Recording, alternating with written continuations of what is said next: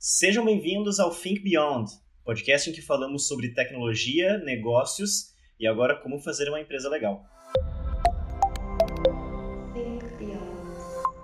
Esse episódio faz parte de uma série de três que estão sendo lançados, em que nós estamos abordando um grande estudo feito pela área de pesquisas da Ilegra. Os assuntos desse estudo são a ultracomplexidade, as reverberações e o propósito 2.0. E você pode encontrar o estudo completo no link desse podcast aqui na descrição. E hoje nós vamos falar sobre o capítulo Propósito 2.0. Este é o último episódio de podcast desse estudo. E esse é o capítulo em que nós analisamos o que o excesso de informações apresentado lá no capítulo 1, os impactos descritos no capítulo 2, forçarão as empresas a se adaptarem para este futuro, futuro do propósito 2.0. Se você não escutou os episódios anteriores ainda, confere o link também na descrição desse episódio. Vamos conhecer os nossos participantes de hoje? Olá, eu sou Amanda Cruz e nós estamos aqui hoje para transformar vocês de sapos em agentes da mudança nas suas vidas e organizações. Olá pessoal, meu nome é Giovanni e hoje eu tô aqui para causar desconforto, questionamentos. Então eu já começo perguntando para você, caro ouvinte, você já tem o seu propósito? Ah. Pergunta profunda. Ficou um negócio super reflexivo, super tipo. uh, eu sou o Guilherme e eu acho que nós já estamos neste futuro com propósito 2.0. Ou não. Bom, obrigado Gil, obrigado Amanda.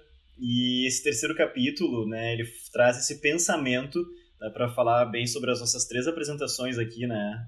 Os três foram, foram frases para pensar. E esse terceiro capítulo ele traz esse pensamento sobre o que, que o futuro reserva para as novas empresas, e é muito fácil fazer um paralelo com as pessoas, seguindo a apresentação do Gil.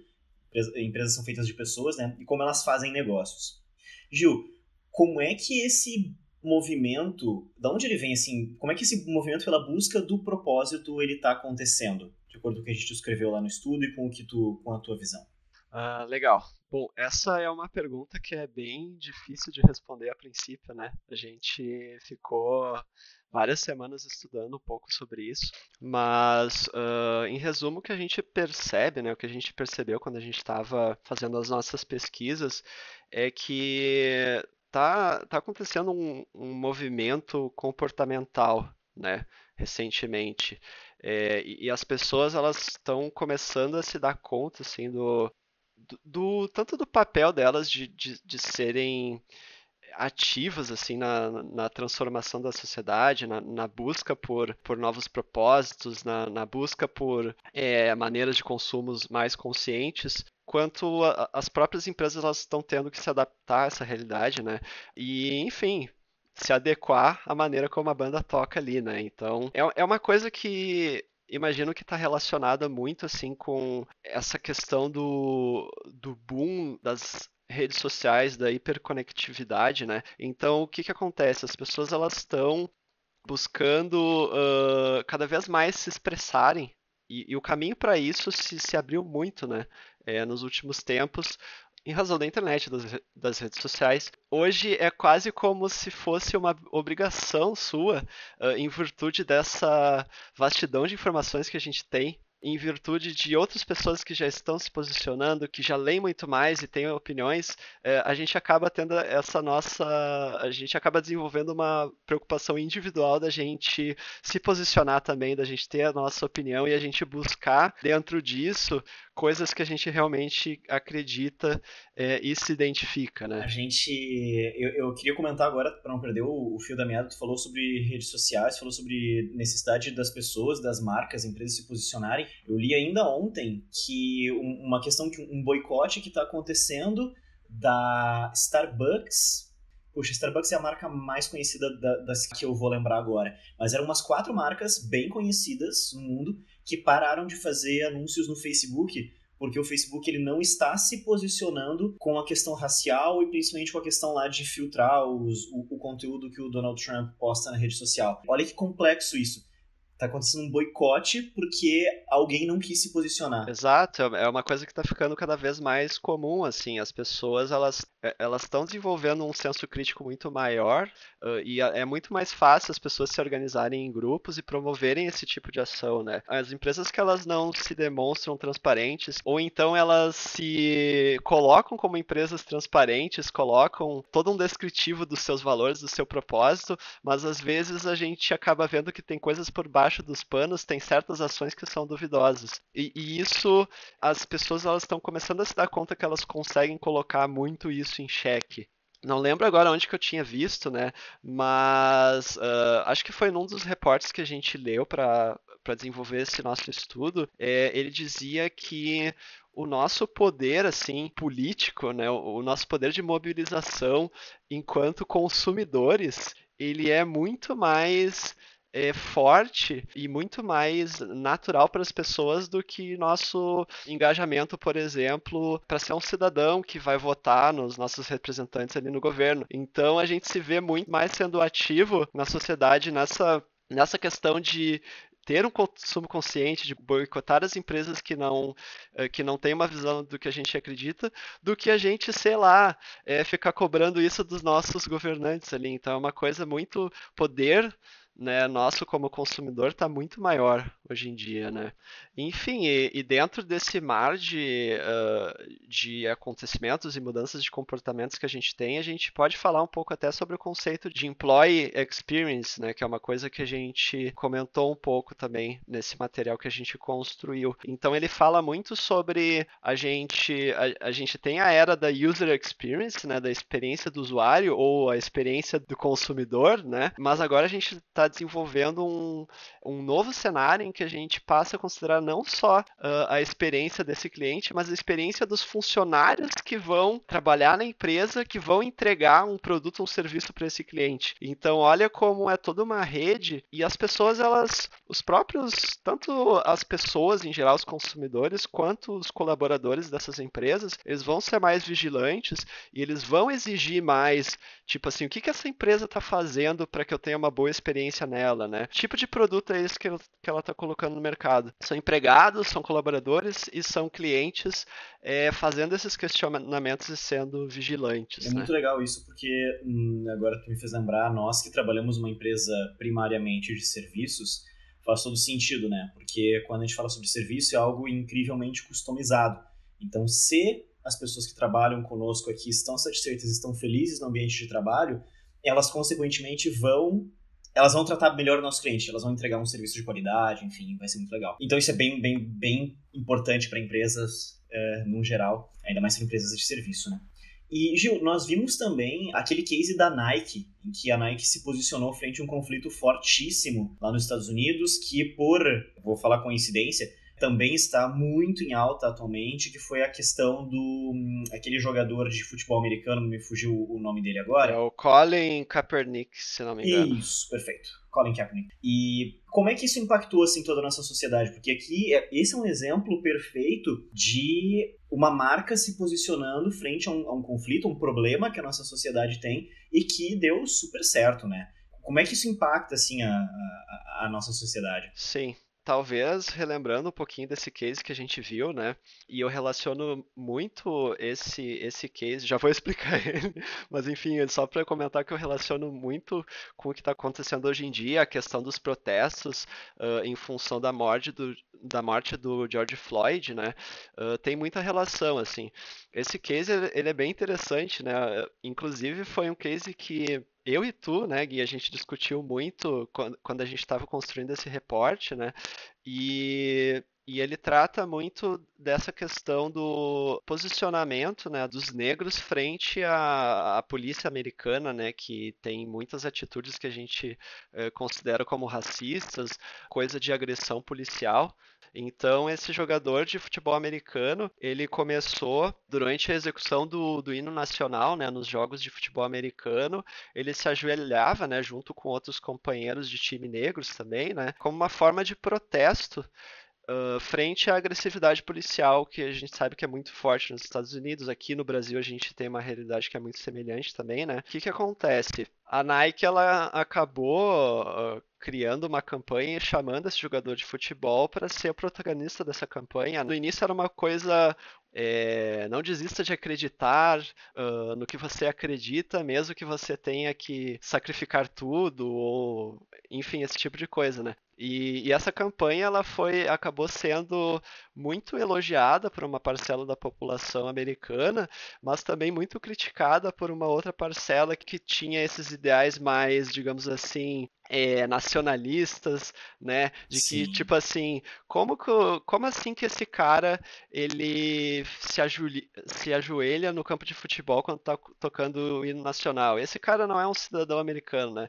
Então o que que acontece? A sociedade ela começa a se polarizar, né? De acordo com diferentes ideologias e ela começa a fazer julgamentos sobre essas ações, tanto da, das figuras públicas, né? Uh, jogadores de futebol americanos, seja empresas como a Nike, que acabou chamando esse jogador que representa uma série de ideais, né? Então são ideais que entram em choque, na verdade. É, né? e, e, vale a pena comentar que esse caso do, do Kaepernick ele aconteceu em 2016. Vou chamar de coincidência de novo. Nós estamos aqui em pleno 2020 vivendo uma nova onda, um novo movimento fortíssimo com relação a, ao combate ao racismo, né? Então vejam que é um assunto recorrente, né? Algo muito importante, muito dolorido da nossa sociedade. Sim, mas enfim, só para finalizar, assim, tentando responder a sua pergunta, né? Que tipo de impactos a gente acaba tendo na, no na nossa sociedade em função disso, né? Eu vejo muito essa questão, retomando aquilo que a gente falou até no início da nossa conversa, das pessoas se posicionando e as pessoas, é, um, um choque de, de ideais entre grupos distintos da sociedade, todos eles achando que tem a razão, mas na verdade a gente sabe que a realidade ela é muito mais complexa, né? Do que a gente imagina e tem muitos, tem uma multiplicidade de perspectivas que a gente tem que analisar. Talvez seja um ponto de reflexão para a sociedade assim sobre como a gente ser mais uh, cuidadoso também na hora de de se posicionar e investigar e ir atrás das diferentes perspectivas, diferentes narrativas para a gente conseguir ter uma visão que não seja super polarizada, né? E as empresas, elas uh, as empresas, elas, em função desse cenário que a gente tem, elas acabam tendo que se posicionar também. Então a Nike, como é que ela respondeu a essa polêmica, né? As pessoas, teve pessoas que começaram a queimar os produtos da Nike em protesto porque elas chamaram esse jogador, né, o Colin, como Uh, co Antipatriota, é, coisa assim, né? Exatamente. Então, como é que a Nike respondeu a isso, né? Tipo, ela tirou sarro, ela falou assim, ela fez um anúncio dizendo assim, cara, esse aqui é um passo a passo para vocês queimarem os nossos produtos em segurança. Então, a empresa, as empresas elas começam a ter que tomar essa atitude, muito corajosa de se posicionarem, né, com relação ao que elas acreditam, se manterem fiéis Exato. ao longo de toda essa trajetória, né, dos acontecimentos e de não terem medo de, digamos digamos assim, perder é, uma parcela de consumidores por conta disso, né? Porque as pessoas querem transparência, né? É mais efetivo tu se relacionar com pessoas que estão alinhadas com aqueles teus ideais, né? Então... Genial, genial essa, essa, essa campanha da, Mar, da Nike, como queimar os nossos produtos justamente focado naqueles consumidores que, que, que, que, sei lá, são racistas ou coisa assim, genial. Eu não sei que tipo de prêmio a gente dá para esse profissional de marketing. Eu, eu, até eu sei dar um Oscar para esse cara, dar um Pulitzer para ele, dar um Nobel, sei lá o que dá para esse cara. Ah, parabéns, pelo amor de Deus. Uh, Amanda, mudando um pouquinho de, de assunto, mas não tanto assim, é, nós estamos falando aqui sobre uma série de coisas. Né? Nós falamos sobre responsabilidade, nós falamos sobre é, fazer o correto, sobre a sociedade cobrar ações. E nesse estudo nós também levantamos uma startup que inventou um jeito diferente ali de controlar o consumo dos seus clientes. Me ajuda explorando um pouquinho essa startup, por favor. Sim, essa foi a do Economy. Ela é uma startup sueca e ela tem uma parceria ali com o banco finlandês Banking. A iniciativa deles é muito voltada para combater a crise climática. E eles pensam em como ajudar as pessoas a se conscientizarem e é tornar possível que elas consigam controlar seu próprio consumo de uma forma mais sustentável. Então, a solução deles é feita por meio de dois cartões de crédito. Um deles é um pouco mais brando e o outro um pouco mais seguroso, porque enquanto um foca mais no monitoramento da emissão de gás carbônico do cliente e oferece algumas opções como fundo de investimento voltado para redução de gás carbônico e também apoio a projetos da ONU. O outro cartão, ele limita o crédito. Então, ao invés de ter um crédito limitado por questões financeiras, tu tem limitado numa base com base numa estimativa de emissão de CO2. Seria uma forma de ajudar essa questão, assim, porque nós estamos vendo que tá ficando pior, tem muitas consequências surgindo nesses últimos anos, e eles estão tentando deixar um pouco mais na mão da pessoa. Perfeito, para que as pessoas consigam controlar elas mesmas, né, essa emissão de carbono. Puxa, Isso. genial a ideia, genial a ideia. E, assim, é, como a gente está falando também dessa startup teve uma ideia sustentável, né, responsável até de empoderar as pessoas na ponta para também ajudarem com questões climáticas. Enfim. Também, uma das coisas que nós olhamos dentro desse estudo com relação à evolução e propósito 2.0, que é uma área de conhecimento fortíssima nossa da Ilegra aqui, é uma questão de evolução do que a gente considera, do que a gente trata como design hoje. O que que o que está acontecendo com o nosso que nem é verdade ainda human centered design, né? Ainda nem é todo, todas as empresas, todas as pessoas que aplicam ele. Na verdade, ele ainda é minoria. Mas o que está acontecendo com o nosso Human Centered Design? Só para dar uma introdução, então, o Human Centered Design, também conhecido como design centrado no usuário, ele tem uma ideia assim mais de pensar na pessoa ou no usuário na hora da criação de soluções. E muitas vezes leva em consideração a própria opinião ou insight desses usuários. E a mudança que está tendo é justamente com essa percepção da situação no planeta, que está se deteriorando cada vez mais, o ecossistema está tendo uma ampliação na visão para abranger o ecossistema no qual nós vivemos. E daí surge o conceito de life-centered design, que seria um design centrado não mais só no humano, mas na vida, de forma geral. Então, seria uma forma de tentar ajudar na sobrevivência e na prosperidade do ecossistema do planeta. No próprio estudo, nós demos um exemplo dessa aplicação que seria da Snorreta, que ela é uma empresa internacional de arquitetura e design e ela tem vários projetos interessantes assim, mas o que mais me chamou a atenção foi o da Powerhouse Bratorkaya, que é um edifício corporativo que fica lá na Noruega e o objetivo dele é produzir mais energia do que ele consome, contando desde a construção do prédio até a demolição se ele for demolido em algum momento. E o que, que eles fazem com essa energia é abastecer edifícios vizinhos, ônibus elétricos, carros e barcos, através de uma micro-rede local que eles têm lá. Poxa, demais, demais, muito legal. É, é engraçado porque essas startups é, é, é, sempre bom a gente ver essas coisas porque a gente tem ideias também, né, para aplicar no nosso dia a dia. Eu acho muito legal que tu trouxe dois exemplos aí, enfim, tanto da Doconomy lá no início, quanto dessa outra, nome mais complexo que eu não vou tentar. Agora, como segundo exemplo. E, basicamente, elas falam sobre um futuro que tá vindo, tá ali, a gente já consegue enxergar ele, ele tá vindo. E eu queria te pedir ajuda ainda também, porque nós discutimos, quando a gente estava fazendo até a preparação desse podcast aqui, um outro exemplo, assim, tipo, super próximo, que é, não fica, sei lá, não fica tão distante assim, são coisas que, sei lá, qualquer um de nós poderia usar no, dia a dia hoje, que é um exemplo da área da saúde. Eu sou apaixonado pela área da saúde e, enfim, dá para fazer, é um campo super fértil, poucas coisas foram feitas até hoje na questão de transformação digital e tem muita coisa que dá para ser feita. O que nós estávamos discutindo era sobre a Health, que é um sistema de saúde sem fins lucrativos. Tem sede lá nos Estados Unidos, mais ao norte da Califórnia. E eles pensaram em como ajudar os seus pacientes então, ao invés de ser um pouco mais focado na sustentabilidade, o foco deles é mais numa jornada do cliente. Eles traçaram a jornada e tentaram identificar pontos de dor para poder ajudar essas pessoas. Eles identificaram a questão do deslocamento, que muitas vezes, por dificuldade de pegar ônibus ou ter ônibus em horários muito diferentes, as pessoas acabavam se atrasando ou cancelando consultas, e isso impactava no serviço. Então, eles fizeram uma parceria com a Lyft, que é uma empresa de caronas, para fazer o transporte de tanto a equipe médica como dos pacientes, tornando o deslocamento mais flexível e eficiente para todo mundo. E proporcionando um serviço mais completo também. Não, demais, demais. Eu lembro que até lá no primeiro capítulo que a gente gravou, a Lígia comentou um exemplo também com o iFood, falando sobre a, a, importância dos, dos motoboys uh, fazendo as suas entregas. Enfim, a, a sociedade interagindo com essas coisas sempre traz, com esses conceitos, sempre traz benefícios para nós, né?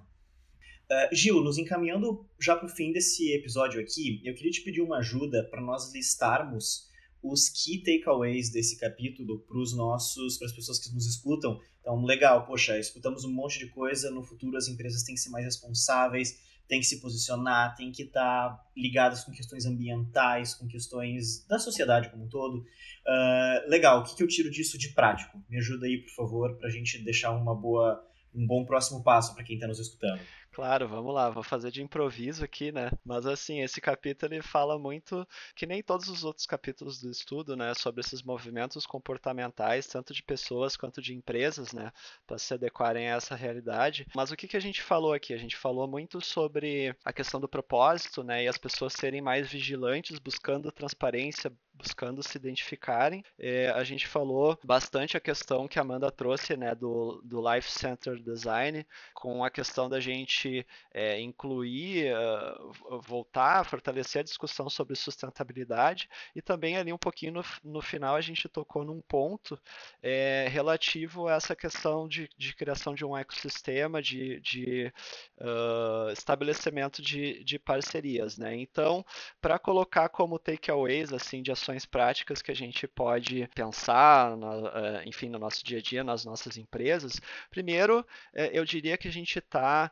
atento à expressão das pessoas, né, e, e, como elas têm buscado esse propósito no sentido da gente fazer uma reconexão com o real, real sentido da nossa existência, né, enquanto empresa, digamos assim, ou enquanto pessoa, e, e, a gente certificar que a gente é transparente, que a gente não esconde coisas por trás dos panos e que a gente e a gente tem uma postura mais segura de que a gente tem uns ideais nos quais a gente acredita e tá tudo bem se existirem pessoas que não estão ok conosco, né? Então a gente ser mais corajoso e ter uma noção muito maior do nosso público para a gente estabelecer uma conexão sincera, né? Na questão de Life Center Design, como atitude prática, é a gente incluir esse olhar para o ambiente, para a vida, né? Não só o olhar centrado no, nas pessoas, né? E o que, que elas precisam, mas a gente se certificar de que de repente, será que em algum momento as necessidades das pessoas não vão entrar em conflito com necessidades do ambiente ou de todo um ecossistema? Então a gente pensar de uma maneira mais estratégica, repensando a questão da sustentabilidade, né? Pô, os efeitos do, das nossas ações em relação ao Covid a gente consegue sentir em questão de semanas. A questão da sustentabilidade, a gente tende a não pensar muito porque é uma coisa que a gente sente os efeitos ao longo de décadas, né? Mas é hoje em dia é inevitável a gente pensar nessa questão. Então, trazer esses conceitos de, de ecossistema, de life-centered design, né? De junto com o olhar para o humano, para garantir a sustentabilidade. E, e o terceiro ponto, né? Eu costumo falar muito. O Gui me falou para fazer uma, uns takeaways rapidinho aqui. Eu já tô, devo estar tá cinco minutos falando. Mas enfim. O assunto tá bom, fica tranquilo. Mas o terceiro takeaway, assim, de ação mais prática, é a gente buscar estabelecimento de parcerias, ver o que, que, o, que, que o carinha do lado está fazendo e buscar parcerias que elas estejam alinhadas também com o nosso propósito, com os nossos objetivos, com a questão da sustentabilidade, da, da diversidade e fortalecer esse sistema de parcerias de forma que a gente possa pensar é, juntos, né, entre várias empresas, como que vai funcionar esse produto ou serviço, como é que a gente vai ajudar essas pessoas e também como é que a gente vai ajudar a vida vida né, e, o, e o ecossistema. Então, acho que são pontos bem de reflexão mas que servem aí para gente, para embasar ações é, alinhadas com o que a gente está vendo no mundo hoje em dia. Muito legal, obrigado Gil. Bom, e esse foi o terceiro e último episódio deste podcast Panorama Ilegra Futuros Plurais. Então, se você, mais uma vez, ficou curioso, confere o link completo do estudo e dos outros episódios na descrição desse aqui.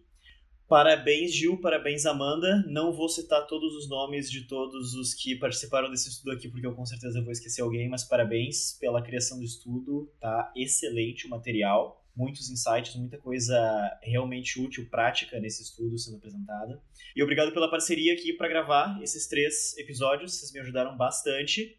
Eu que agradeço pelo convite e pela oportunidade. Pessoal, é, leiam esse estudo porque ele realmente tem umas coisas que vai explodir a cabeça de vocês aí.